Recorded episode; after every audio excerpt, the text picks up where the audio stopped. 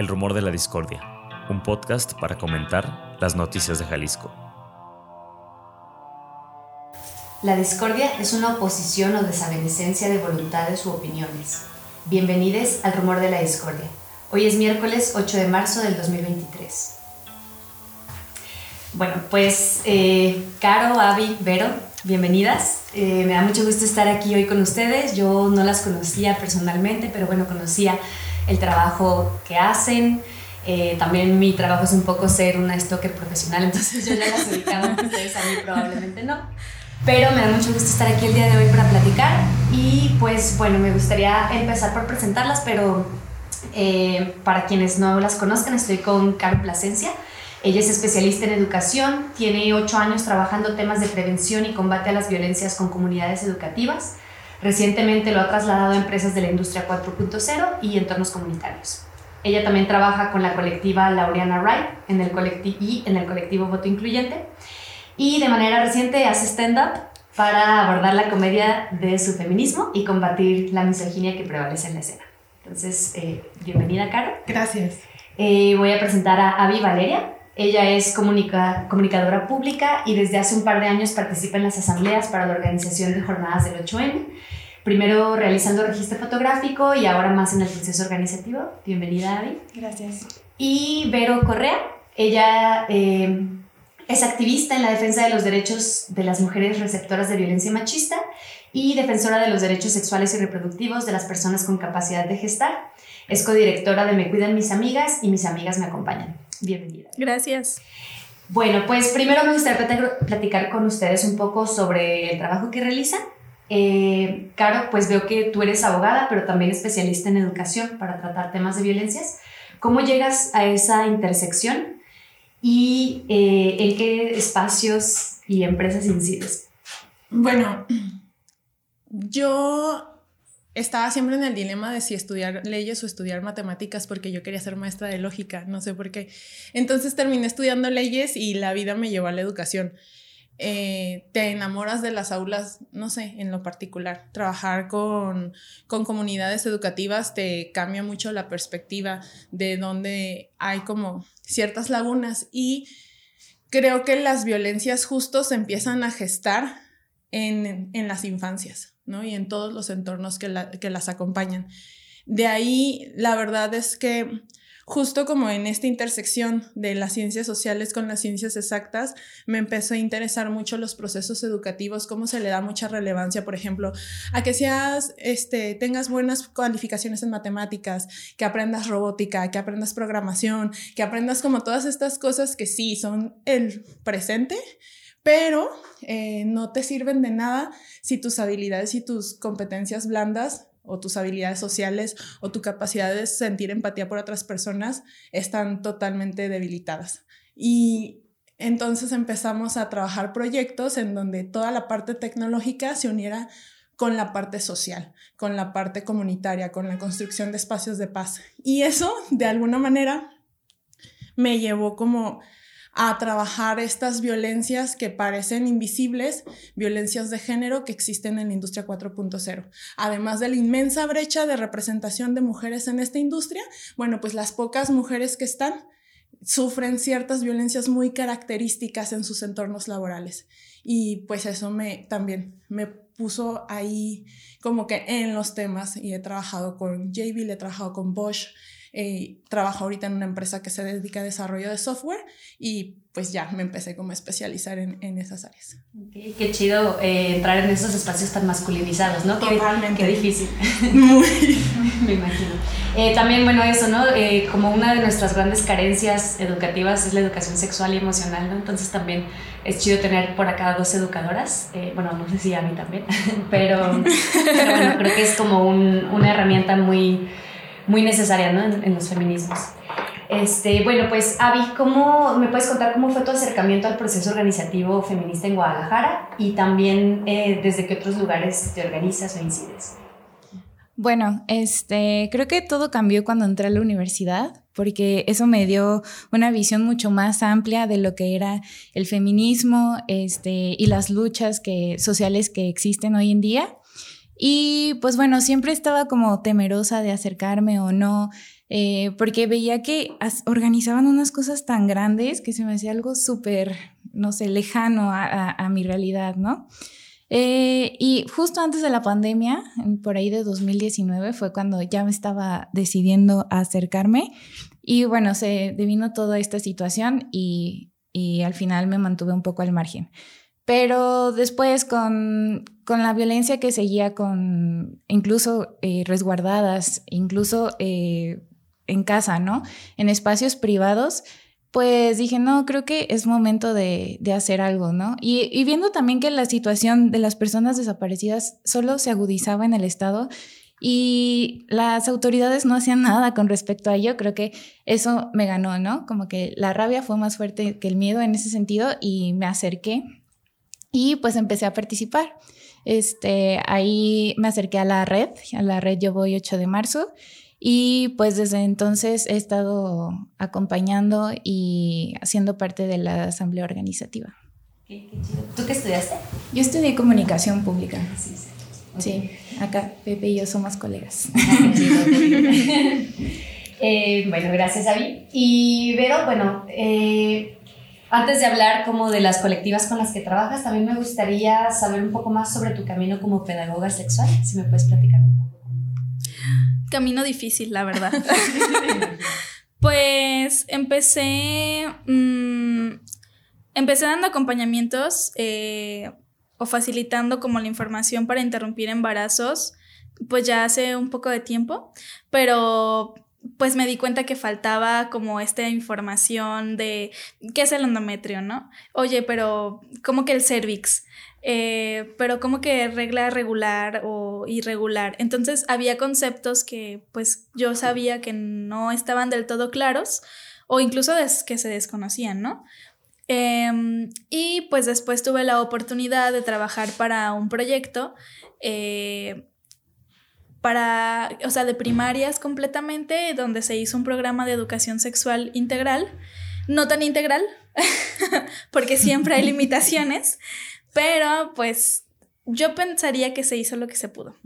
Por ahí este, también estuvo colaborando conmigo mi esposo, que ya lo conocieron, este, e hicimos un eh, glosario pequeño sobre conceptos para principiantes, ¿no? Entonces viene que el género, eh, órganos sexuales, genitales, bla, bla, bla, conceptos que están muy mitificados em, o estereotipados. Em, entonces creo que pues ha sido un camino complicado porque hay mucho estigma pero no de donde se cree, no de, no de las familias, no de que la familia diga, ah, ¿cómo que no? Sino de los maestros.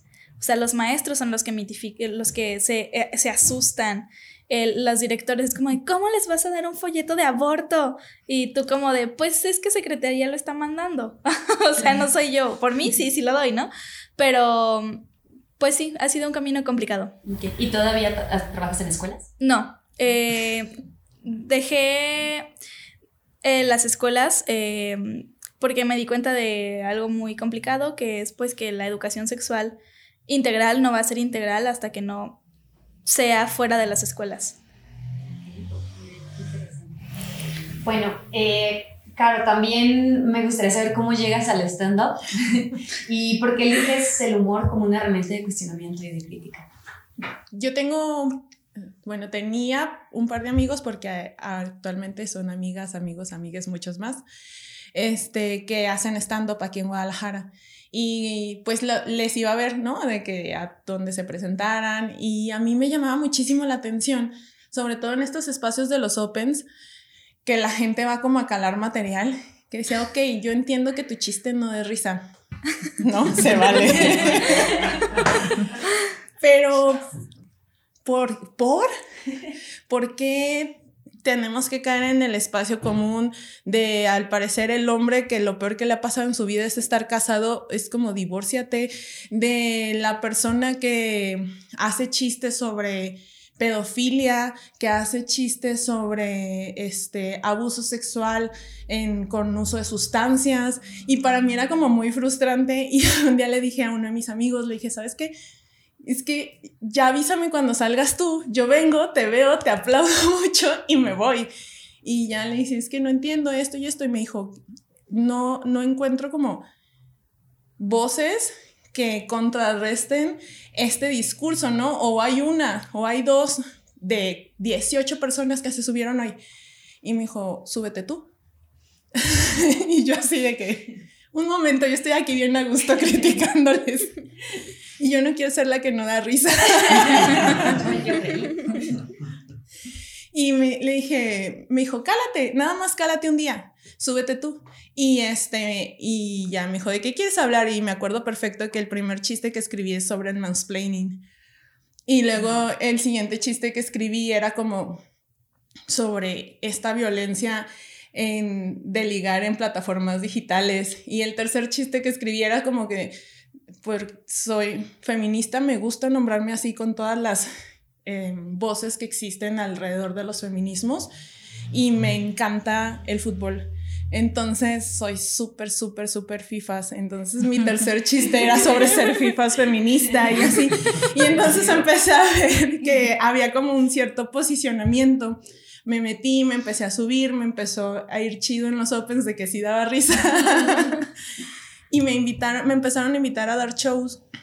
Y en ese mismo invitarme pasó un incidente de que un güey se le hizo muy fácil subir un video eh, burlándose de ciertas cosas y al final dice, como burlándose de una chava que estaba haciendo una parodia del FIFAs convencional, ¿no?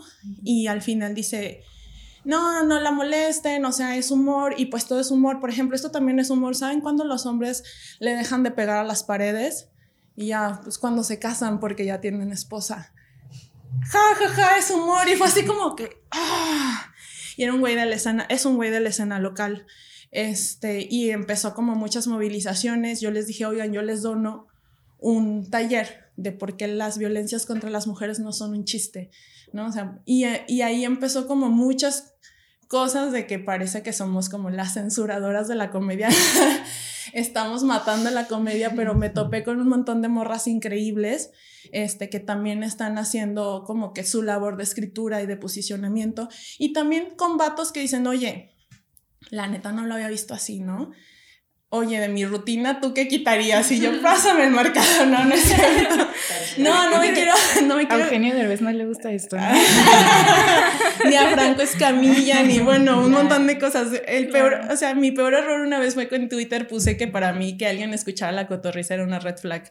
Ya, de ahí me empezó a violentar gente que ni me conocía y entonces dije, ok, es que sí, también tenemos que poner atención de que nos reímos pero qué oferta tenemos para, para reírnos también. Y yo pensé que a lo mejor a nadie le iban a gustar los chistes de una feminista y sorpresivamente luego me di cuenta que había muchísimos chistes de feministas buenísimas que les estoy aprendiendo muchísimo y que sí, que sí hay un público para eso y que se vale, ¿no? Y ahí, por eso ahí me, me les inmiscuí. Qué chido, me gusta mucho. Y claro, ¿no? A los hombres también les serviría mucho como burlarse hasta de, como de los absurdos de la masculinidad, ¿no? Claro, y es lo que yo les digo, no, no es, nadie está censurando el tema, nadie está diciendo de esto no se habla, es cómo lo vas a hablar. Y siempre, si te vas a burlar de una víctima, pues qué básico y qué pobre es tu comedia. Ahí está el opresor, la comedia se hizo desde la historia para burlarte de las personas que tienen el poder, ¿no? Y para criticar a las personas que tienen el poder. Sí, eso está muy chido. Y bueno, por otro lado, eh, ahora sí me podrías contar cómo empieza Me Cuidan Mis Amigas y mis amigas me acompañan. Y, y pues, bueno, veía el otro día que han acompañado a 6.000 personas desde, desde 2019. También si nos pueden platicar un poco cómo ha sido ese trabajo. Sí, pues Me Cuidan Mis Amigas empieza desde 2019, em, donde hubo una manifestación que se llamó como La Brillanteada por, por un hecho de, en Ciudad de México que pues como el feminismo de repente tiende a hacerle eco más a, a situaciones que pasan en, en, pues en Ciudad de México, sucedió también acá. Entonces se hizo un grupo de WhatsApp de las personas que habíamos como querido formar red y en el grupo Samantha, una de mis amigas, hermanas y ahora casi familia, este, puso un día así como de que, oigan, eh, creo que esto ya, o sea, para mí ya derramó el vaso completamente, fue la gotita, pues vengo eh, en el camión de, de, mi universidad a mi casa y hay una señora que, pues me, me preguntó dónde me bajo, ¿no? Eh, sobre periférico. Y ella le dijo como de me bajo en Belénes. Y le dijo, ah, yo no me tengo que bajar ahí. Yo me tendría que bajar dos calles antes. Pero me puedo bajar contigo para irme caminando contigo. Y que ella se quedó así como de, güey, por. O sea, ¿por qué quieres caminar más para llegar a tu casa, no? Y le dijo, es que la, la bajada, la parada del camión de, de, la que me toca a mí está muy fea y ya me han asaltado varias veces. Entonces, como que su idea de feminismo de todo en línea fue así como, ok, no, o sea, también es algo muy tangible, ¿no? Y nos lo platicó y mandó un link a un grupo así de que ya estoy harta, ¿quién quiere hablar de esto? Porque muchas chicas empezaron a cambiar el tema, ¿no? Así de que, ay, pobrecita, pero ya vieron la publicación de inserte colectivo este famosísimo en ese momento. Este, entonces ella mandó un link así de que quien quiera discutirlo, pues vamos, ¿no? Entonces nos metimos solo cinco personas. y empezamos a hablar sobre pues lo culero que es tomar transporte público en las noches, en las mañanas, que si es en las tardes el acoso. Em, entonces eh, después empezó también lo culero que era también que hubiera mujeres desaparecidas, eh, no, solo, no en transporte público porque no se suele desaparecer en transporte público, se suele desaparecer en Uber, en Didi, en plataformas que van creciendo, ¿no? Em, así que empezamos a, a organizarnos, ¿no? Nos veíamos cada fin de semana, ¿Cómo le hacíamos para organizarnos? Quién sabe. Éramos de esas seis que nos metimos al grupo, éramos tres al final que, habíamos querido como hablar del tema, investigarlo más, eh, hacer hipótesis, teorías, bla, bla, bla. Y encontramos un colectivo que se llama eh, Cuídate Morra. Pero queríamos ellas tener una base de datos pública para que en Ciudad de México tú supieras cuáles placas de coche no tomar.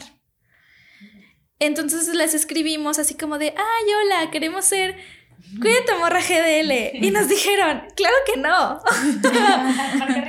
es, fue así como de que, ay, qué increíble propuesta, pero la verdad es que no. Ah, y, y, entonces Samantha y yo así como de, ah, ¿y ahora qué sigue, no? Entonces yo pensé en un nombre como amigable, como tapatío, ¿no? Como de decir, ay, pues aquí en Tapatilandia todos somos súper amigables y todo el tiempo estamos de que, ay, no te topo, pero ahorita, ahorita, ahorita sale la gente que conocemos, ¿no? Entonces se me ocurrió el me cuidan mis amigas, que seguramente ya lo había escuchado en alguna consigna. O sea, no estoy diciendo que yo, la autora de la... No, no, no, para nada. O sea, o sea, yo dije, bueno, pues si no se puede, cuídate morra, que cuídate morra para mí era más como alejado. Pues decía, pues es que no es una cuestión que tú digas, ah, sí, me voy a cuidar. O sea, se me hacía también un tanto revictimizante como decir, ah, es porque no te cuidaste. Entonces, pues yo pensaba más en como en redes de apoyo. Eh, hacemos la página no teníamos ni idea de qué queríamos hacer exactamente porque nos quedó clarísimo que hacer una base de datos tampoco era tan funcional. Hacemos la página y empezó a ser un boom. O sea, ni siquiera teníamos un objetivo, ni siquiera teníamos misión, no teníamos nada y teníamos ya como 500 likes en el día uno y fue así de, ok, pues si no teníamos, no tenemos que. o sea, si no había algo, tenemos que hacer algo. Eh, pasa una semana y fue para el 28 de septiembre que ya, pues ya teníamos más o menos como qué, era lo que queríamos hacer. Empezamos a dar stickers, empezamos a dar flyers y fue súper inesperado que el día uno llega una chica con una situación de violencia en la UDG. Así de, mi maestro abusó de mí, este, esta es la situación, ya tengo denuncia, no hace nada. Y a la par también nos empiezan a contactar instituciones gubernamentales, así como de que inserte nombre genérico de institución, ¿no? De que, ay, cuiden mucho los datos que van a manejar, ¿no? Y cuiden mucho las denuncias y cuiden mucho, o sea, como si no supiéramos que, de lo que estábamos hablando. Que no sabíamos. y no sabíamos. Pero creo que se veía muy como una cuestión adultocentrista de, mm, tú feminista, así de que tu primer marcha y no, eh, no te voy a dejar.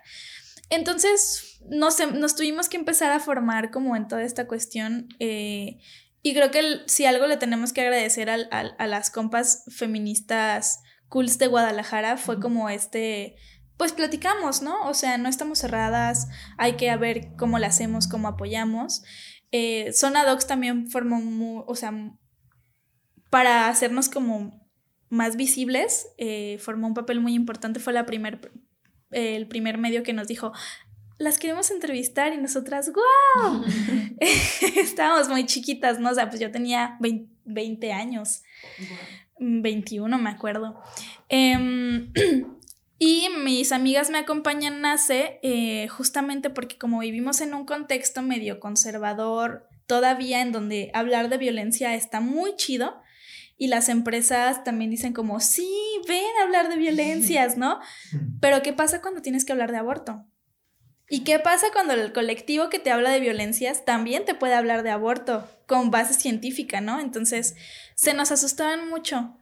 Eh, de repente, pues nuestras usuarias son madres de familia de 35, 45 años que pues reciben violencia y hablarles de aborto es impensable. O sea, lo que necesitan y lo que quieren es salir de esa situación. No les interesa el aborto en ese momento. Hay unas que sí, claramente. Pero decidimos dividirlo como para que en mis amigas me acompañan fuera completamente de aborto y me cuidan mis amigas fuera completamente de violencias. Y hasta ahorita ha funcionado bien. Eh, creo que está como dividido. Muchas veces no saben que somos las, las mismas personas, pero pues creo que ha funcionado. Y referente ya por último, porque siento que ya me, me mamé con el micrófono. Em, yo creo que ya son más casos de los 6000, porque la última vez que hicimos la cuenta, no sé si fue en 2021, 2020, pero también como tenemos más personas voluntarias, pues ya tenemos más chance de, de, derivar, ¿no? Em, y también, pues, pues muchas personas llegan ya solamente para su seguimiento post-aborto.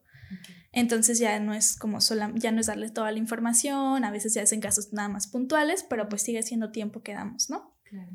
Y, y pudieras platicarnos también el, o sea, con, con ambas colectivas, como el acompañamiento que hacen, cómo asesoran, ¿no? Como un poco para que la gente también sepa que, eh, bueno, en qué situaciones se puede acercar con, usted, con ustedes. Pues en cuestiones de violencia, pues la violencia es grande eh, hay muchas violencias que acompañamos. La única que se nos complica bastante hasta este momento ha sido la violencia laboral, eh, porque la violencia laboral intersecciona también violencia de género muchas veces, pero no tenemos abogadas laborales para decir, ah, sí, yo llevo este caso, ¿no?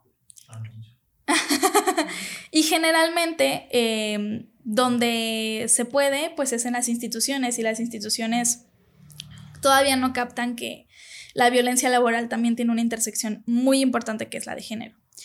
Fuera de eso, eh, pues acompañamos em, como de manera psicológica y también de manera legal, pues casos de acoso, de hostigamiento, de amenazas, de ciberamenazas, de que pues el, la llamada porno venganza, que no sé, no es correcto nombrarlo así, pero pues son amenazas, ¿no? Em, pues ya como más fuerte la violencia en el noviazgo, que de repente hay chicas o personas que llegan muy confundidas, así como de que, oye, pero es que, fíjate que tuve mi primera vez, pero yo no quería que fuera mi primera vez, ¿no? Entonces, desde nombrar la violencia también es como un acompañamiento que podemos dar, hacer consciente a las personas de que, mira, pues en nuestro violentómetro imaginario, donde las violencias no, no, tienen una jerarquía, estás viviendo tres, cuatro violencias, ¿no? Y son estas y estas pueden escalar, estas a lo mejor hablando, también puedes como disminuirlas, pero es importante que sepas que, que en un momento puede escalar y que la violencia es muy volátil, ¿no? Y escala de un momento a otro. Y no es como que vaya a escalar a la siguiente. O sea, no escala, ay, ya, ya solo me pellizco, ¿no? No, o sea, de una discusión puede, pues, o sea, fallecer, ¿no? Entonces, pues es también como este concientizar sin decirle, no, pues mañana te vas a morir. que me ha pasado con otras instituciones, ¿no? Que de repente les ponen pulso de vida sin preguntarle y le notifican al agresor así de, no te le puedes acercar a fulanita de tal. ¿Por qué? Porque te denunció. Y la chica ni siquiera quiere denunciar, ¿no? Entonces, tenemos que cuidar muy bien como ese espacio.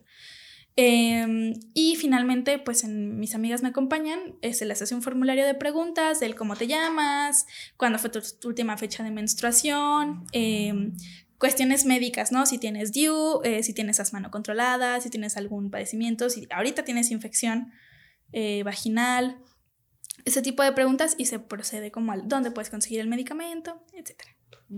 Muy bien, gracias. No, por nada. gracias, información.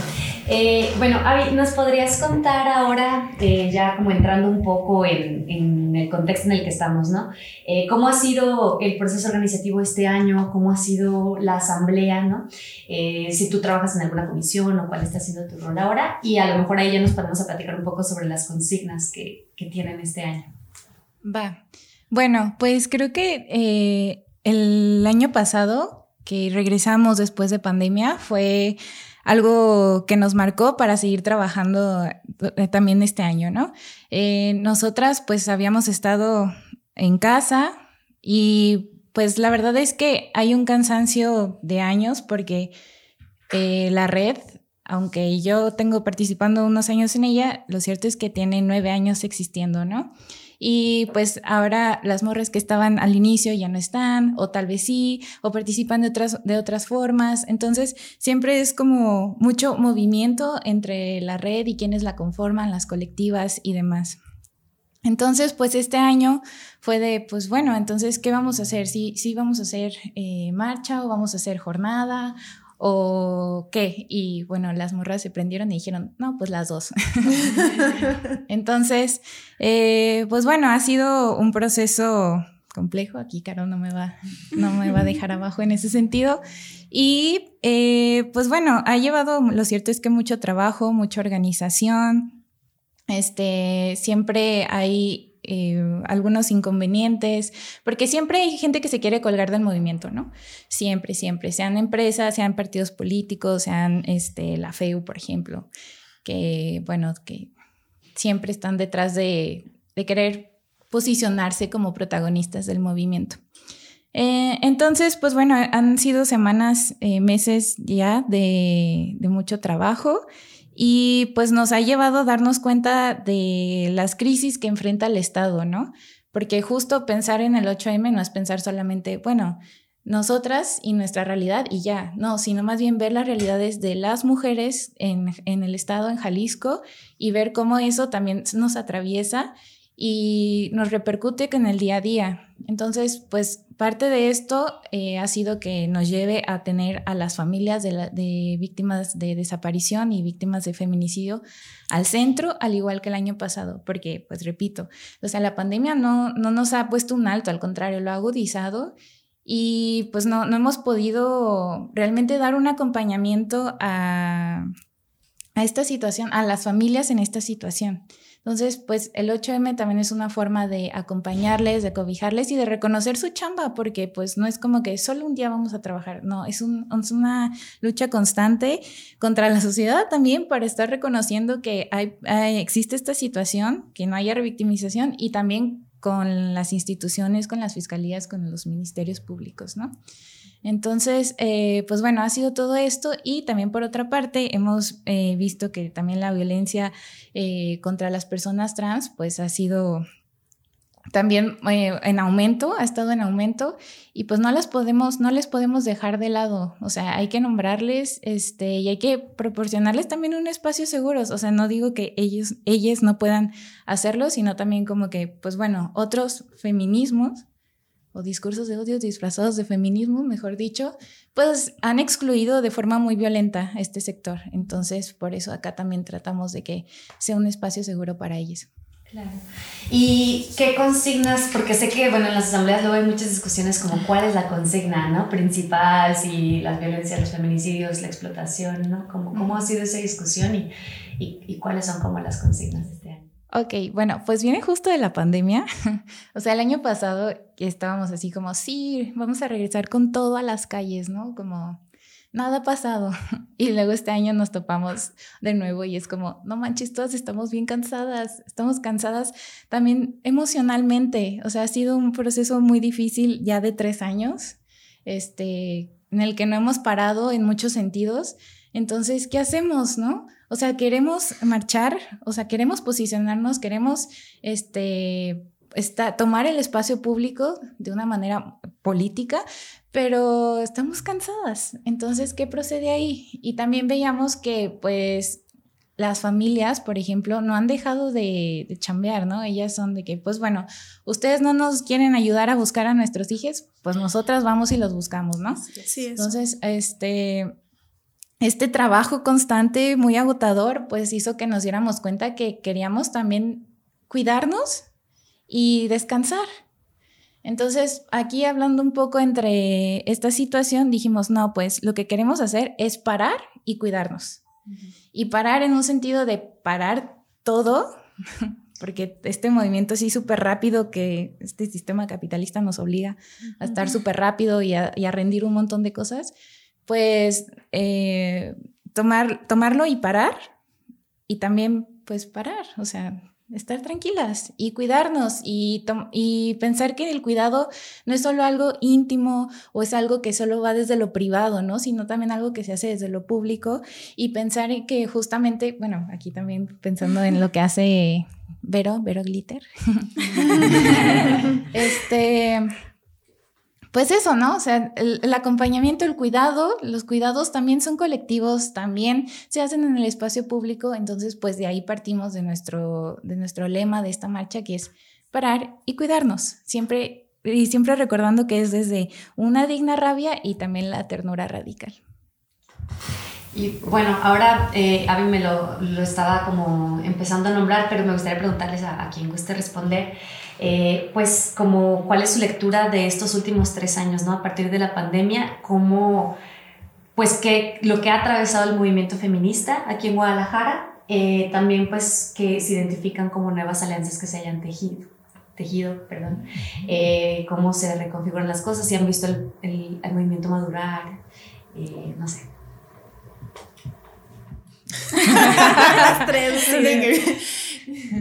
¿Cómo lo han vivido ustedes también? creo que si se hace una lectura de, en, en mi particular punto de vista, eh, yo recuerdo mucho en la, las marchas de 2018, la marcha de 2019 y personalmente yo me acuerdo cuando eh, empezamos a concentrarnos en la de 2020 que estábamos muy golpeadas y lo digo tal cual, no dejaban como ahora ¿no? No dejaban de salir otro nombre, otro nombre, otro caso súper brutal, otro caso de verdad de, de, de deshumanización muy, muy, muy fuerte. Eh, luego sucede que pareciera que la sociedad busca una víctima perfecta, ¿no? Es como, como no me voy a indignar si mataron a tal persona porque eran las dos de la mañana. No me voy a indignar, no voy a exigir justicia por tal persona porque este, ya, ya había tenido tres episodios de violencia en su relación personal y, y, ahí seguía. Y es que cuando no entiendes cómo funcionan las violencias, como lo que explica Vero, se te hace bien fácil abrir la boca y pensar que ahí seguía, porque no es un tema estructural, porque no es un tema que además este, se dinam bueno, no voy a entrar ahí, pero, pero estábamos como siempre, siempre buscando como esos pretextos para no exigir justicia, porque pareciera que tienes que ser la víctima perfecta para que entonces sí me pueda indignar y sí me pueda levantar y decir, oye, esto no, esto ya es demasiado, esto no se vale, esto necesito de verdad gobierno, que no vengas y me digas, es que yo ahí qué hacía necesito de verdad que hagas cosas, te saco tu ley orgánica, te saco la constitución o qué te hago. Y en 2020 estábamos como, siento, muy golpeadas todas por la brutalidad del caso de Ingrid. Y creo que todavía no salíamos de este aturdimiento cuando, cuando empieza a tener toda esta difusión el caso de Fátima. Y entonces, ¿qué pretexto le vas a poner para no salir y gritar y decir que estás harta y que estás cansada y que ya basta? Y yo recuerdo 2020 que venía con una amiga y me, me decía, leí que íbamos a hacer como 10 mil. No, me dijo, leí que íbamos a hacer como 15 mil. Y le dije, no creo, pero si somos 10, si somos 10 mil, ya crecimos un montón porque las marchas en Guadalajara solían ser bien chiquitas. Y éramos como que, hola, hola. Y yo me acuerdo que este, ya nos metimos al contingente en el que íbamos, llegamos, este, nos abrazamos, lloramos un montón, gritamos, nos reímos, brincamos. Y salimos y fue así como que, ¿quieres tacos? Sí. Fuimos a los tacos y en eso nos llega un tuit de protección civil diciendo que habíamos sido 35 mil. Lloramos. Fue así como un estallido y 15 días después nos encierran en nuestras casas. O sea, después de tomar las calles, de de verdad encontrarnos con muchas personas que creímos que nunca nos íbamos a encontrar en una marcha, a sus casas todas, ¿no? A sus casas y a ver qué, cómo le vas a hacer con la chamba y cómo le vas a hacer con la salud y cómo le vas a hacer con tu familia. Y en ese momento sentíamos que si nos mirábamos a los ojos nos iba a dar COVID. Entonces, porque había un montón de desinformación. Entonces venían nuevos miedos y, me, y nuevas, o sea, vives de muchas cosas y tienes que hacer muchas cosas para vivir y tu lucha por la justicia y la igualdad entre las mujeres y los hombres es una de esas muchas cosas. Entonces siento que fue como un poquito frustrante el, encerrarnos de nuevo. Eh, y en 2021 pues solamente hubo algunas este, concentraciones y así. En 2022 nos pudimos volver a encontrar y fue como un respiro, pero también es esta parte de decir, ¿qué pasa si mi lugar seguro no es mi lugar seguro? Si mi casa, que era mi lugar seguro mientras mi pareja se iba a trabajar, pues ya está aquí, ¿no? Si, eh, o sea, todas estas violencias, como sobre todo las violencias laborales, las violencias económicas y las este, domésticas se recrudecieron muchísimo. Y a, a mí me da mucho miedo decir cuando volvamos a salir, ¿a cuántas no vamos a encontrar? Porque en lo privado, ¿a cuántas perdimos? Entonces siento que eso resignificó esta parte que, comentaba muy bien Avi de cuidarnos, de decir, ah, ¿qué hago? Sí, sin olvidar la digna rabia y la ternura radical que al final nos, nos reconforta y nos, y todos esos procesos los vivimos en la marcha, siento que mm, seguimos un poquito dispersas y seguimos pensando en conceptos y seguimos pensando en palabras cuando realmente las violencias, las familias, las víctimas, pues siguen ahí, siguen a nuestro alrededor y siguen en nuestra misma casa, en nuestras mismas relaciones, en nuestros mismos entornos laborales. Eh, y como también bien decía Abby, pues están tomando caras o máscaras de feminismos las violencias, ¿no? Y que creo que ahí también es un punto súper importante. Todas las personas tenemos derechos humanos y todas las personas tenemos derechos humanos dependiendo quiénes somos. Este, con todo respeto, los hombres cisgénero no tienen derechos este, este, de salud menstrual. ¿Por qué no? y ya, espero no tenérselos que explicar. Pero entonces, todas las personas tenemos derechos humanos de libre desarrollo de la personalidad, de identificación. ¿Y por qué se los queremos negar? Porque ahora eh, las personas tienen que salir a debatir sus derechos humanos. Los derechos humanos no se debaten, los derechos humanos se arrebatan porque son nuestros. Entonces creo que sí es muy importante nombrarles este, y nombrar estas nuevas formas de, violencia y cómo este, a partir del discurso se quiere enmascarar de feminismos un discurso de odio que sí creo que tendríamos que estarle poniendo mucha atención. Yo así veo como el movimiento como de haber crecido exponencialmente y habernos reunido a muchas personas que a lo mejor pensamos distinto y qué bueno, a estarse dinamitas, ah, perdón, perdón al ingeniero o ingeniera de audio Uso mucho las manos, este, que ahora tengamos que estarnos ocupando no solamente de todas estas violencias estructurales, sino ahora de este nuevo discurso de odio que, que atenta contra las compañeras trans. Y tú vamos a ver, a ver, a ver. Pues creo que soy muy mala con los nombres. ¿Me repites tu nombre? Caro. Caro. y yo, borren eso. Ah. este, como decía Caro, pues yo, mis feminismos empezaron como más o menos como en 2019, pero como hacerlos conscientes, ¿no? Eh, a favor del aborto, pues ya estaba a favor del aborto, en contra de la violencia, obviamente estaba en contra de la violencia, ¿no? Pero empiezo a ser consciente cuando lo empiezo a colectivizar. Em, y creo que en mi generación de nuevas feministas también hubieran muchísimas personas, ¿no? Y no solamente de mi edad, sino ya personas grandes, 30, 40 años. Y me acuerdo que... que... Adultos, adultes. Mayores. Mayores, ¿no es cierto? Ya me voy. ¿Quieres a- una denuncia Ya llegarás, ya violencia? Una disculpa de antemano. Hasta roja me puse. Este. La vida me libre de los 30. Eh, y bueno, este, personas de 35 y más eh, con las que yo trabajaba empezaron a preguntarse si ir a la marcha, pero eran, eran unas morras privilegiadas, así de que del carro al trabajo y del carro a la casa, ¿no? O sea, entonces a mí se me hacía muy ajeno que pudieran vivir algún tipo de violencia de las violencias que ya yo vivía, ¿no? Las del transporte público, las de la calle, las de la casa.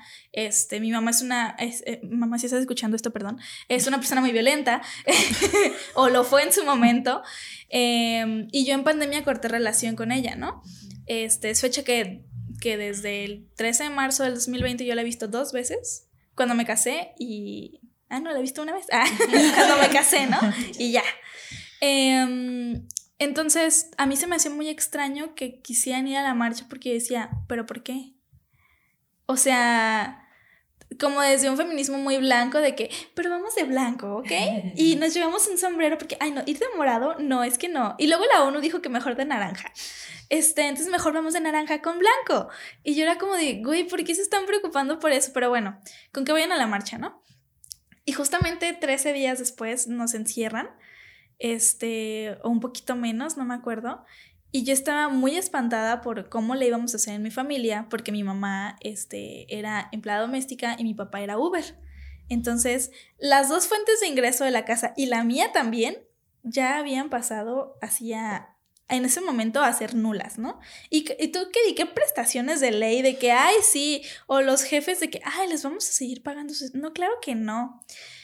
Em, entonces, a mí se me hizo como muy desmotivante el hecho de que habíamos sido treinta y tantas mil en la marcha y de repente ya en lo virtual, pues cada quien con su algoritmo, cada quien empezó así formarse en sus feminismos, pero muchos feminismos con discursos de odio.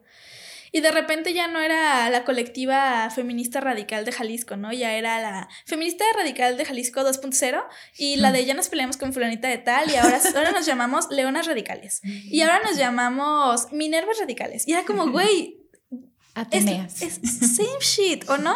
O sea, estás haciendo exactamente lo mismo que están haciendo. ah, la- las brujas del mar salieron así del closet de que somos transfóbicas y transodiantes, ¿no? Entonces, todo eso creo que para mí ha sido complicado. em, porque agudizó los problemas de invisibilizar las violencias que ya existen. O sea, los ¿qué decir de visibilizar transfeminicidios? O sea, ya yo, ya yo no podía concebir que estuvieran comentando feministas comentarios como, se lo merece. O, o, mm, cosas, yo así de que, ¿quién eres mi tío? claro. O sea, ¿qué pedo con las violencias que perpetúan, no? O sea, feministas blancas privilegiadas abusando de su poder con, con, con morras y con personas disidentes en sueldos, en horarios, en me vale si tienes que trabajar hasta las 12, me tienes que entregar y me vale si es pandemia, ¿no? ¿Qué vas a hacer? ¿Irte a tu trabajo? Claro que no. Entonces, pues ya para finalizar mi participación, creo que se agudizaron mucho los problemas de violencia, que yo pensaba que iba a haber un, vamos a caminar hacia adelante, pero desafortunadamente creo que nadie lo supo gestionar. Nadie supo gestionar y, y, y, y, pensar, creo que esta información podría no ser tan cierta, ¿no? O sea, como lo de las vacunas, pero en el feminismo.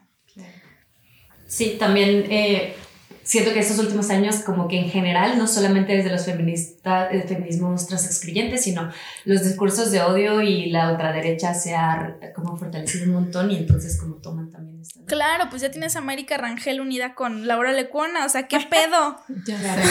Claro, y, y, eso, pues se vuelve una movilización como antiderechos totalmente, ¿no?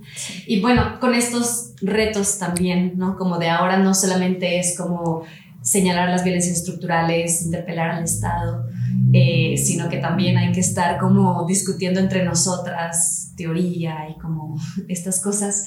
Eh, si también han encontrado, eh, bueno, ahora lo decía Abby, ¿no?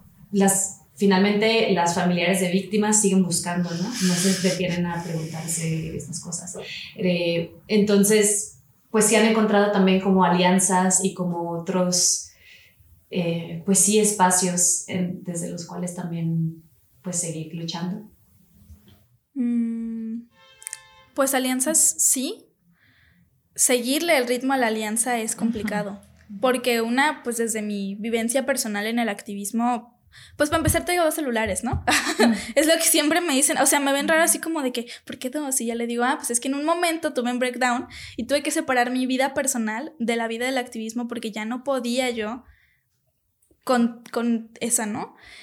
Entonces, pues alianza sí, o sea, me puedo hablar súper bien con las chicas de la Asamblea Yo M, me puedo hablar súper bien con eh, los colectivos de madres buscadoras, con los colectivos de violencia vicaria, pero finalmente cada una tiene un chingo de tareas que hacer porque al Estado se le ocurre no hacer nada. Exacto. Entonces, pues podemos ser muy amigas.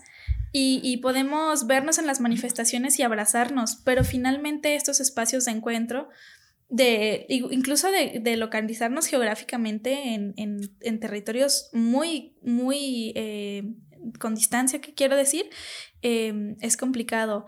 Pues alianza sí, con, Terf, con Terfas no, evidentemente, ¿no? Pero también desde ahí hubo un cortarlo, ¿no? Porque de repente las personas antiderechos piensan que por ser feministas o por vernos como personas femeninas es como, ay, wow, sí, hermana de lucha, es como de, no aguántame, ¿no? O sea, tu lucha no es la misma que la mía y no porque yo diga es superior o bla, bla, bla, sino porque pues acá se contempla que son todos los derechos para todas las personas y que yo no voy a salir a marchar para quitarle los derechos a alguien. Entonces, eh, también es como esta postura de, de, hacer claras las alianzas, ¿no? Y de a veces aventarte el tiro, de decir, a ver, tú, eh, violencia vicaria, ¿por, ¿qué pedo? ¿Por qué vas a marchar con las abolicionistas, no? O sea, ¿Qué tiene que ver? Em, y es complicado, porque las alianzas son muy valiosas, pero también pueden ser muy frágiles si no las cuidamos y si no las nutrimos y si no las valoramos y si no las respetamos. O sea, yo no puedo hablar sobre en dónde ir a buscar eh, hijos, hijas, hijes de familiares de víctimas de desaparición ni de pedo. O sea, incluso yo teniendo personas eh, cercanas a mí que desaparecieron. Mi primo lo acaban de encontrar después de ocho meses que, que en Semefo no nos avisó que estaba en Semefo. O sea, mi primo ingresó el 24 de junio y teníamos buscándolo meses. Entonces yo no me siento con el derecho jamás de decirle a las madres buscadoras, yo creo que hay que buscar en el Semefo. O sea, pues el Semefo no está haciendo su chamba, ¿no? Entonces, por eso creo que las alianzas son muy valiosas, pero también que tenemos que respetar sus luchas y sus escenarios y sus contextos, ¿no? Claro, sí es complejo. ¿Quisieran agregar algo más con esto? Yo creo que nada más a lo que dijo Vero también creo que dio en un punto. Es que estamos haciendo todo. Y justo en estos discursos de odio y en estos, este, no sé, intentos desde los feminismos de, radicalizar o de, o de separar, está encontrando eh, el, el cinismo y la indolencia de las autoridades un gran escudo, porque las madres no tendrían que buscar, porque las madres no tendrían que buscar a sus hijas, hijas e hijos, ni a quien les asesinó a su hija, ni tendríamos que estar buscando este pues a todas las personas que nos faltan y tendríamos que estar viendo por qué un hospital en Guadalajara le negó el acceso a servicios de emergencia a una mujer trans que acababa de ser agredida. O sea, ¿por qué? Y es eso, es que ante la indiferencia, o sea, son tan cansadas y son y es tan demandante el aliarnos, el encontrarnos, el salir a gritar, pero es que si no lo hacemos, encontraron un gran aliado. No vengan a hacer, aquí no hay nada que hacer en Casa Jalisco. Y literalmente te puedes morir de hambre afuera de Casa Jalisco y no va a pasar nada. Literalmente. O puedes estar exigiendo que por favor realicen la búsqueda de tu familiar y el gobernador va a decir, ay, juegan las chivas, besos, bye. O sea, y es eso que no nos podemos acostumbrar y no puede ser, si, si nuestras vidas y nuestros entornos están tan llenos de violencias, no podemos dejar de hacérselos cómodos a nuestras autoridades, porque de verdad es, son estructuras de miles de personas, de miles de millones de pesos. Y son las madres las que están juntando sus propios fondos para ir, para encontrar una fosa, para avisar a la fiscalía que encontraron una fosa, que la fiscalía llegue 10 horas después, no haga bien buen manejo de los restos, no sepan al final identificar lo que, lo que las madres hicieron que tendrían que haber hecho ellos, es que hasta ellas mismas, las mismas autoridades arruinan el trabajo que están haciendo las propias familias. Y es como esta parte de decir, basta, se atreven y tienen el cinismo de hacer estas declaraciones porque, porque nos encontraron peleándonos, ¿no? Y, pues sí, es bien cansado y no tendríamos que hacer esto y tampoco tenemos que ser amigas todas y afortunadamente te encuentras a muchas que sí son tus amigas en el camino y eso es bien reconfortante, pero no perdamos de vista dónde está la exigencia y dónde está el trabajo por hacer, porque las cifras no son cifras, son personas, son familias y ahí es como que donde tenemos que volver a poner el dedo en el renglón. Eh, bueno, hablando de esto, pues, ¿cómo han sido las relaciones del gobierno de Jalisco, los gobiernos municipales también, eh, con las feministas en estos últimos años? Y y también sí, bueno, reconocer, ¿no? Como los avances eh, de las activistas, de los colectivos, ¿no? De la lucha que se está haciendo, pero también, pues, en dónde están obstaculizando el Estado estos avances. Pues el Estado no ha hecho nada, ¿no? O sea, se disfraza de querer eh, ayudar, de generar políticas públicas, de tener, de que tenemos a las Ateneas, por ejemplo, este, o un montón de discursos y, e intentos de generar políticas públicas a favor de, eliminar la violencia contra las mujeres, pero en realidad esos discursos se quedan en eso, ¿no? O sea, al final de cuentas nos queremos manifestar simplemente en la anti, ¿no? Este, ya tiene un buen rato que está ahí justo afuera de la antimonumenta, ahí como un ¿qué será? Como que es como un módulo de, vigilancia. módulo de vigilancia. Como una grúa. Exacto. Entonces, de hecho, el otro día hablábamos de eso y decíamos, ¿qué es simbólico? Y luego, no, en realidad no es simbólico, o sea, es muy directo. Es literal, Ajá, es literal que está ahí, justo en la anti. Este, y pues todo esto lo que, lo que menciona Caro, ¿no? Que pues al final de cuentas no es la CEMEFO, no es este, el Instituto Jalisciense de Ciencias Forenses el que va a, las zonas de donde van las madres buscadoras, ¿no? O sea, ellos van ya que les llaman, ya que ellas hacen eh, sus encuentros, ¿no? Pero previo a eso, uh, lo cierto es que no hay un buen trabajo, no hay un buen manejo. Este, los protocolos son súper revictimizantes, los protocolos obstaculizan este, pues que realmente se haga la ley, ¿no? O sea, a una chica, no sé, que va y hace su denuncia sobre acoso, luego pasa esto que decía Vero, ¿no? Este, o, le dan mal manejo, o le preguntan mil cosas antes como para tratar de buscar que ella sea la culpable de lo que le está pasando, y no simplemente que se valide la experiencia y ya. Este, también algo que siento que ha pasado mucho es como que se tratan los casos de violencia como casos aislados y luego por números, ¿no? Y creo que eso ha tenido también un problema como con la memoria colectiva, que incluso siento que eso ha afectado con esta fragmentación del feminismo, aunque no sé si es fragmentación, porque a veces siento que no es feminismo, el, que sean terfas, ¿no? Pero bueno, o sea, que, que esta falta de memoria, ¿no? Que, que el Estado también fomenta como para decir, no, tú eres culpable de lo que te está pasando, esta chica estaba en esto, esta otra persona estaba acá, entonces pues no, no somos culpables, ¿no? O sea, nosotros atendimos nuestras lógicas y cada quien se haga responsable. Y pues bueno, e, en ese sentido creo que el Estado no, no ha hecho nada. Eh, Enrique Alfaro eh, tiene unas prioridades muy peculiares como replicarse a sí mismo en el centro de la ciudad. Este, el fútbol, el checo y un montón de cosas que que pues nada tienen que ver con la realidad de las y los jaliscienses, ¿no? Este, de las madres, de las chicas, de la, por ejemplo, de la UDG, que también siento que la Universidad de Guadalajara se ha quedado súper corta en atender eh, los casos de violencia dentro y fuera de sus aulas, ¿no? Hay, hay estudiantes desaparecidos de la universidad y muy pocas veces, y siento que ha sido más una demanda actual, el hecho de que compartan las fichas, pero no es algo recurrente, lo cierto es que no. Eh, ahora que estuvo este Javier Armenta en la FEU, pues qué bueno que se le dio visibilidad, o sea, la neta, Alfaro ahí queriendo eh, erradicar cualquier libertad, eh, cualquier expresión. Ajá, eh, pues bueno, él feliz, ¿no? Y pues tampoco es, quiere decir que por ser de la FEU tiene que pasarle eso. No, pero lo que voy es que, bueno, hay otros estudiantes que, están desaparecidos, hay morras estudiantes que están viviendo acoso, que viven ciertas violencias y que los protocolos quedan súper, súper mal, quedan en la burocracia, quedan en la revictimización. Entonces, eh, yo creo que actualmente las instituciones por sí solas no, no hacen nada, sino más bien son estas alianzas las que estamos acompañando, las que estamos cuidando, las que estamos tratando de escucharnos y pues generar nuevas propuestas, ¿no? Para atender los problemas que están aconteciendo el día de hoy.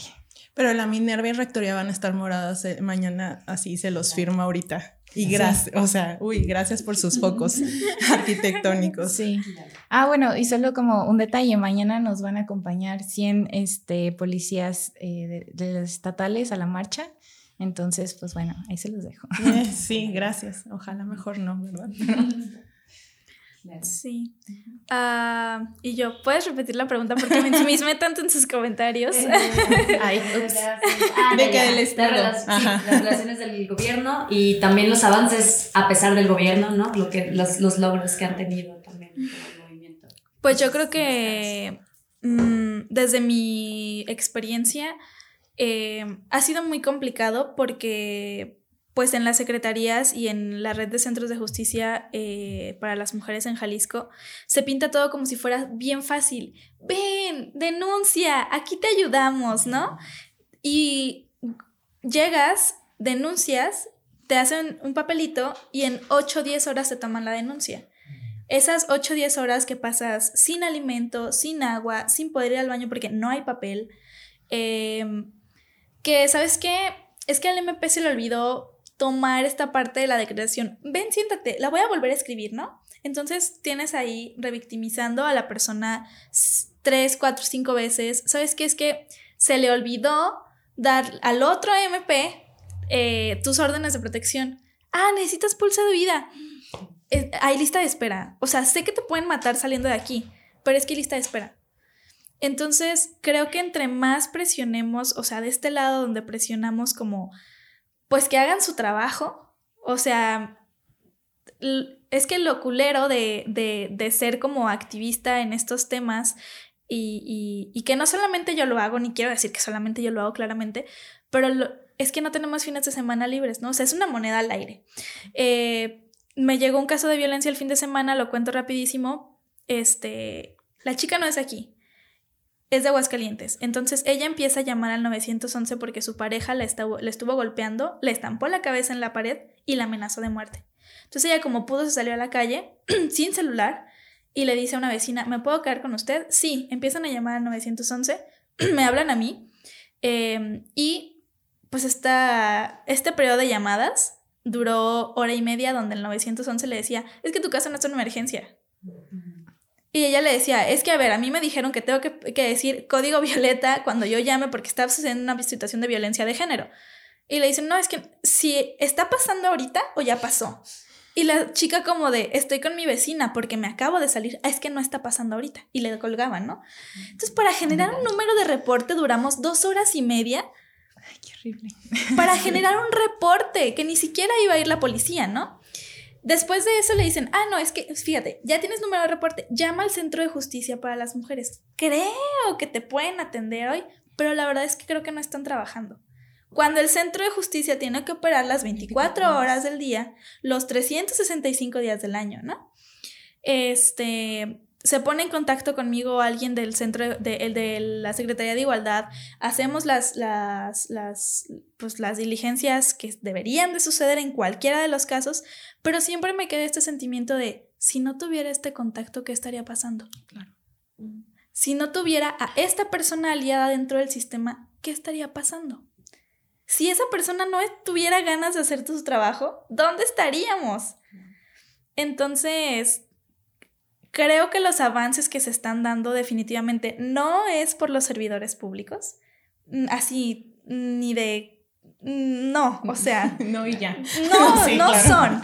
O sea, estas iniciativas de que, ay, ven y siéntate aquí a las bancas violeta.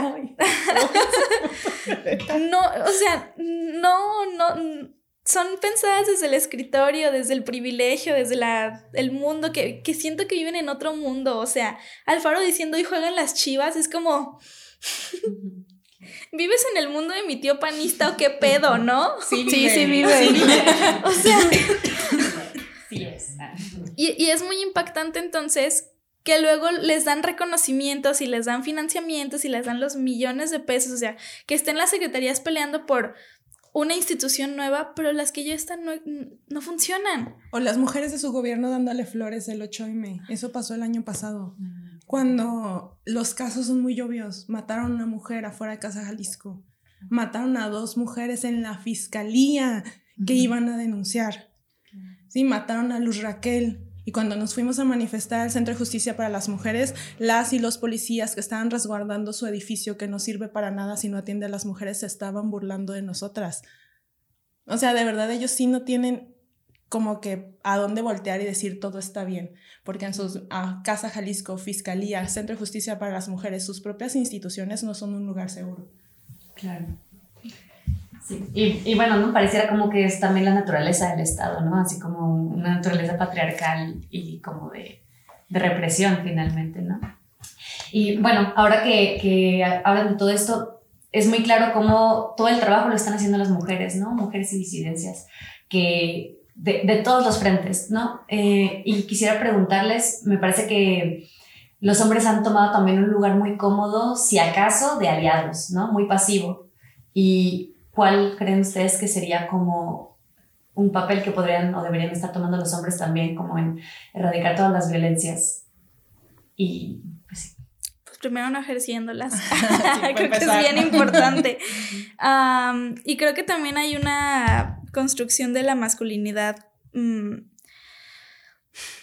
que se va, se va creando conforme las nuevas generaciones y yo le apuesto así el 90% a mis nuevas generaciones, em, porque están entendiendo una parte muy importante que es la masculinidad no es hegemónica.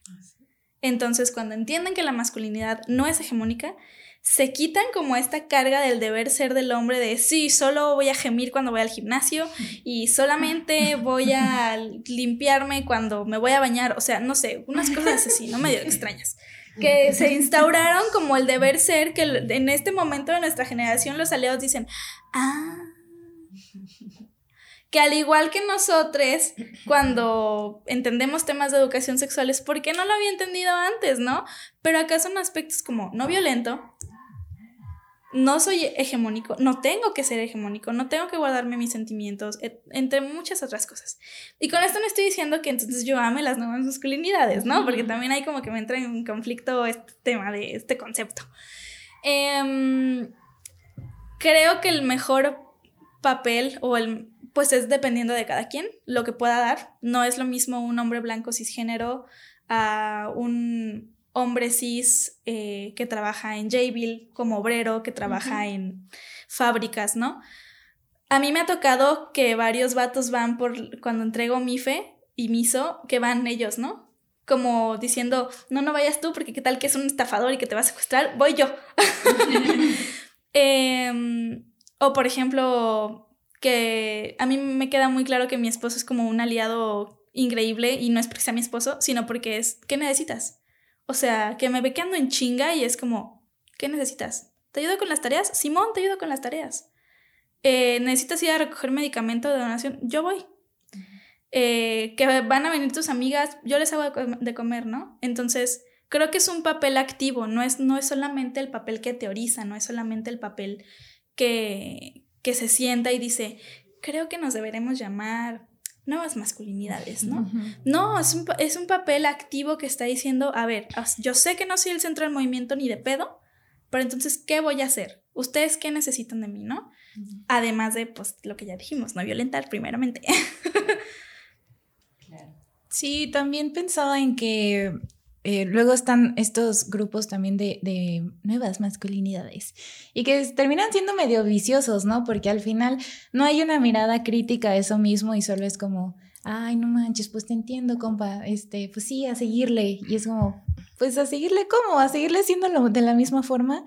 Entonces justo eh, me hace mucho sentido esto que dice Vero, de pues ser críticos, de este, tener una postura activa, ¿no? De lo que se está haciendo, de lo que se está diciendo, de qué, de cómo yo me, me desenvuelvo con las mujeres, cómo las ayudo, cómo no las ayudo, cómo las violento, cómo hago eh, mi relación con, con ellas, ¿no?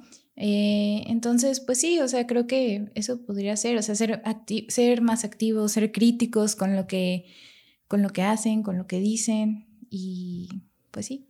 Yo sumaría, perdón, eh, como persona grande en sus treintas, también, tengo muchas esperanzas en, las, en, los centennials, la verdad, sí, sí comparto eso, sí, veo a las morras y a los morros y digo, ¡ay, sí!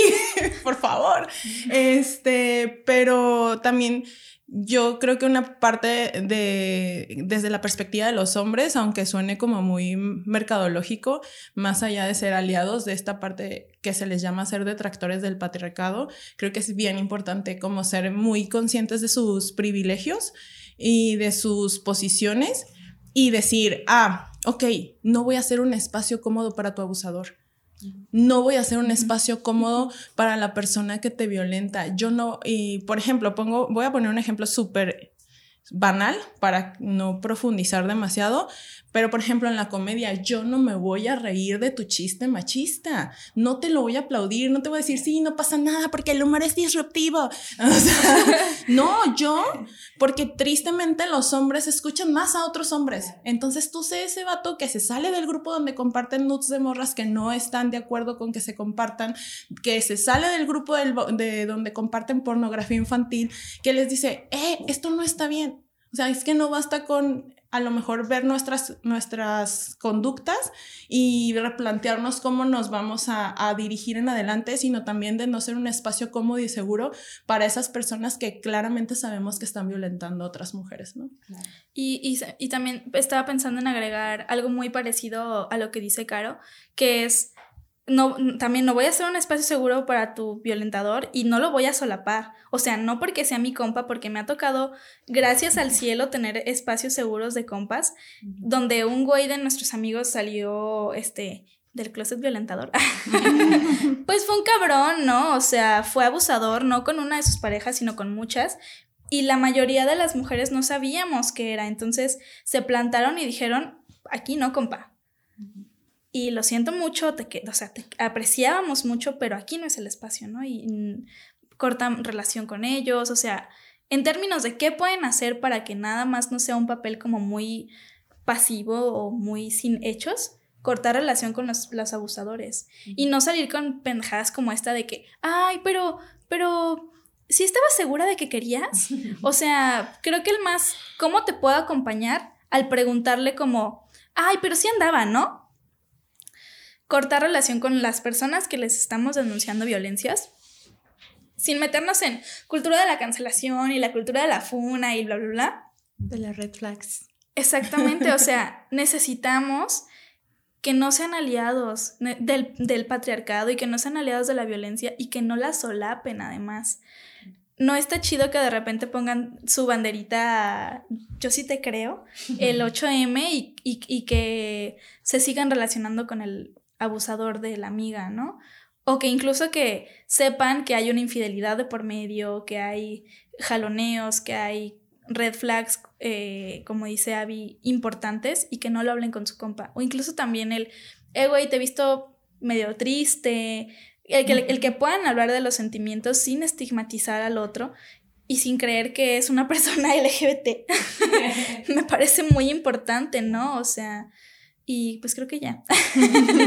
en la lista, ¿no? Mucha tarea. Tome nota.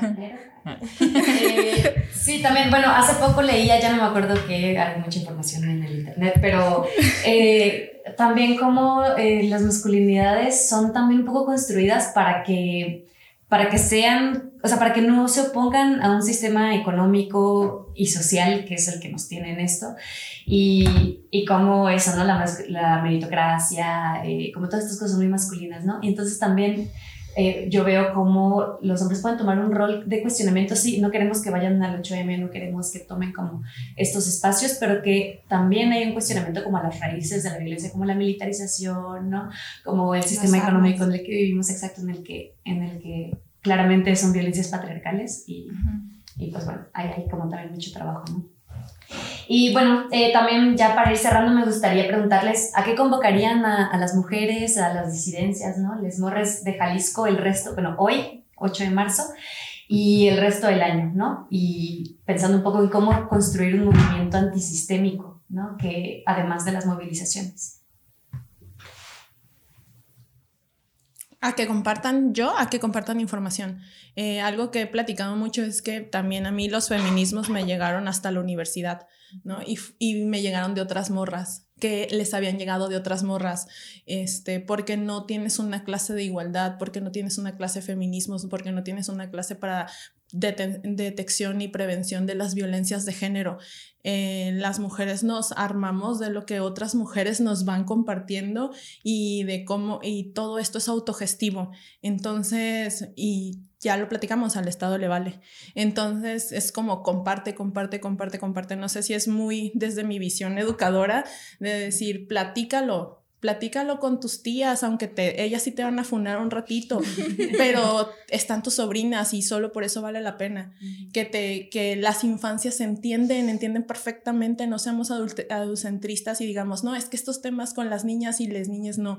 No, claro, platícales por qué saliste y platícales por qué esto, a lo mejor no te las van a soltar, mis primas no me van a soltar a mis sobrinas para llevármelas a las marchas y está bien, pero sí, yo, yo sí invitaría a eso a compartir, a compartir, a compartir y a entender que, este, que pues no se va a hacer nada si, si no empezamos a exigirlo.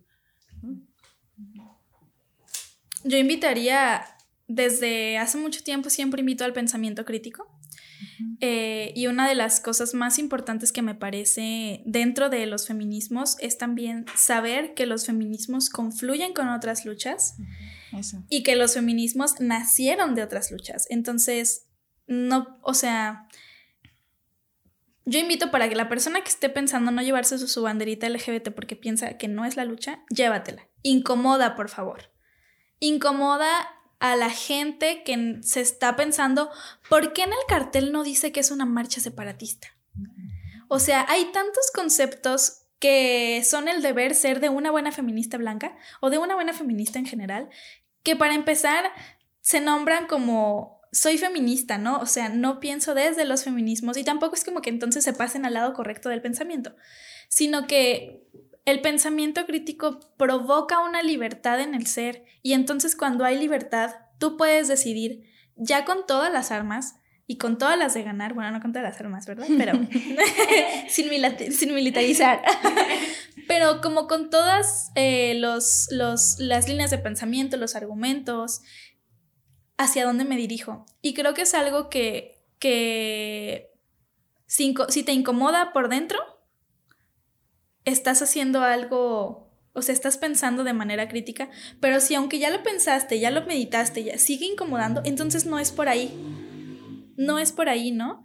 Em, y, creo que también a, las demás personas, pues sería como invitarles a consumir de manera responsable, porque es un consumo de contenido, de, de personas, o sea, de cuáles podcasts voy a escuchar, de a quiénes voy a leer.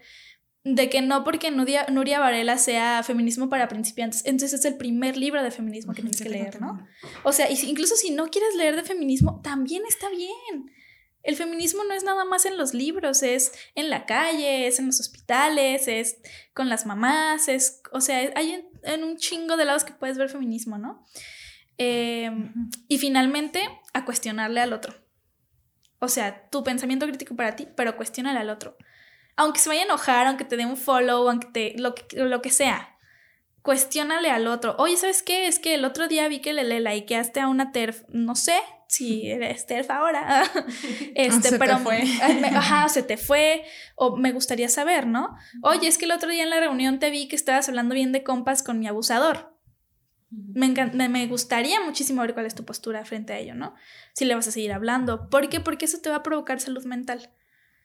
Y el, entonces no es que estés polarizada, sino que tienes que buscar tu salud mental dentro de lo que hay en el Internet, porque Internet no es un espacio seguro. Y las personas muchas veces no son un espacio seguro.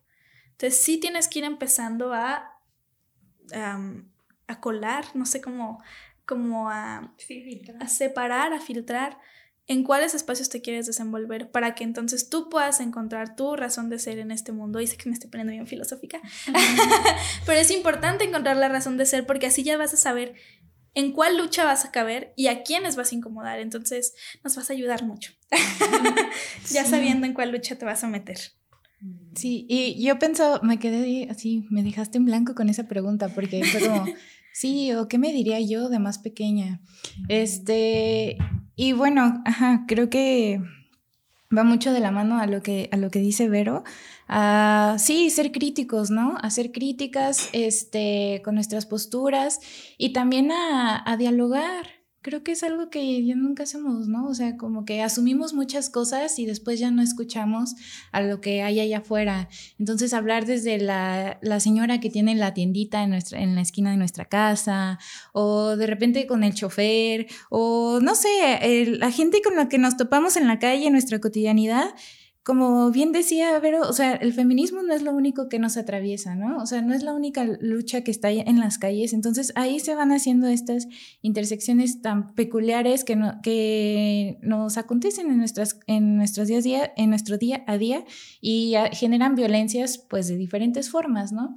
Entonces, estar conscientes de ello, de que pues hay diferentes violencias y de que la gente la vive de diferentes formas y escucharles, ¿no? Escucharles cómo viven, cómo las enfrentan, cómo nosotros les podemos eh, acompañar o no, si es que no quieren, porque también eso es muy válido, ¿no? Que pues la gente no quiere y también está bien, ¿no? Tampoco nos tenemos que poner de, salvadoras. Y también otra cosa que pensaba, este, como para una Abby más chiquita y creo que también para otras feministas chiquitas, es bajarle también al feministómetro, ¿no? O sea, creo que es algo que luego lo tenemos aquí, ven de que no, es que no vas a marchar, no, una rayita menos. Este, no. Puntitos. Ajá, sí, como si todo fuera un puntito menos, un, un puntito más. Entonces, como que también bajarle a esa situación y, y, y, reconocer el trabajo que se intenta hacer día con día. Este, y pues eso, y que si nos quieren acompañar en la marcha, pues que también vayan. Okay. ¿Pueden decirnos hora y lugar donde nos encontramos hoy en la marcha? Ah, claro que sí. Este, iniciaremos a las 3 de la tarde en la Antimonumenta eh, y esperamos salir muy puntuales a las 5 eh, en dirección a la glorieta de las y los desaparecidos. Ok. Y bueno, por último, aprovechando que estábamos platicando un poco sobre eso, si tienen en mente eh, libros, podcasts, como información que recomendarían, igual como lo primero que se acuerden algo que ha sido muy significativo para ustedes también. Mira, la verdad es que yo no soy de leer. O sea, si tú me preguntas por un libro, no voy a saber decirte. Pero de lo que sí soy es de TikTok. sí, claro. y es un, es un muy buen canal de información si lo sabes filtrar. Yo, eh, pues como mujer blanca, sí me siento como medio inapropiada de decir, ay, ay, la lucha antirracista, ¿no? Porque pues claro, no es no lo vivimos. Entiendo que no, lo, no vivo esas violencias, pero creo que un primer acercamiento que te va así a explotar la cabeza es acercarte a los movimientos antirracistas, aunque no se nombren feministas, ¿no? Eh, pues básicamente los antiderechos empezaron siendo justificando su racismo. Entonces, pues bueno, yo recomendaría eso. Eh, dejaría de lado a todas las influencers feministas porque realmente creo que tienen todas exactamente la misma escuela, que es la misma escuela que puedes adquirir leyendo a Nuria Varela, a feminismos radicales, bla, bla, bla, eh, que están en contra del trabajo sexual, que están eh, obviamente en contra de las personas trans.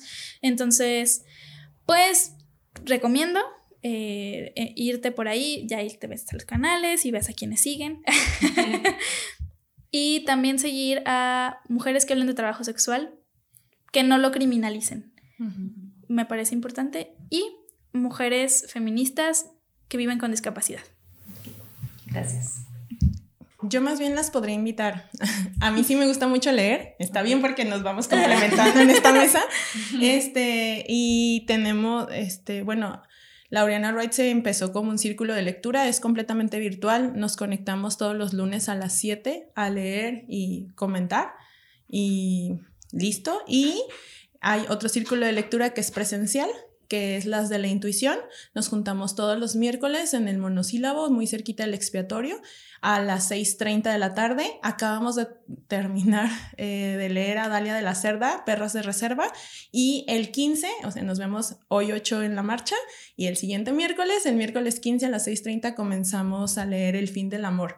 Y vamos a ver desde una mirada muy crítica, y la verdad es que se pone muy rico el chismecito y, y las experiencias.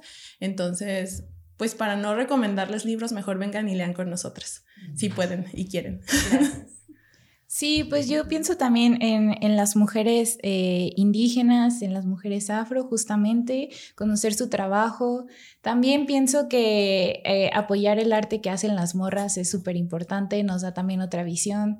Este, entonces eso, estar eh, cerquita, atentas de quienes se presentan en nuestros teatros, de quién va a presentar su libro, de quién va a estar, eh, no sé, presentando su banda o algo, ¿no? O sea, estar eh, cerquita de estas morras que hacen arte, creo que también es una forma muy chida de aprender otras formas de este feminismo. Gracias. Y bueno, ya por último, eh, ¿dónde podemos encontrarlas si quieren decir como las redes de sus colectivas, de ustedes también como para seguirlas? y, bueno, la información también, por ejemplo, eso, ¿no? Para, para personas que, que, quieran como acceder a los servicios de Me Cuidan y me acompañan también. Pues en redes sociales, estamos en todas las redes sociales. Eh, estamos como Me Cuidan mis amigas y mis amigas me acompañan. Y a mí me encuentran como Glitter Tapatío. Eh, en todas las redes sociales. este, bueno, a las Laureanas estamos en Instagram y en Twitter nada más como arroba laureana eh. Sí, espero. Si no, es si no entre Laureana y Wright, pongan un punto. si las dudas. Y a mí, me, si no me escriben a mí en todas las redes sociales, me encuentran como arroba caro placencia, caro con K y placencia con SC. Bueno, y a mí me encuentran como arroba Valeria L. Este, y bueno, también las, redes, las redes sociales de la red, eh, arroba yo voy 8M. Entonces, para que la sigan y estén al pendiente, porque también algo importante de decir es que pues el 8M no es el único día para hacer feminismo y ser feministas. Entonces, y las necesitamos en otros días. sí. pues muchas gracias, chicas. Un placer platicar con ustedes. muchas gracias, Mariana. Muchas gracias. Y gracias, Pepe y Ángel.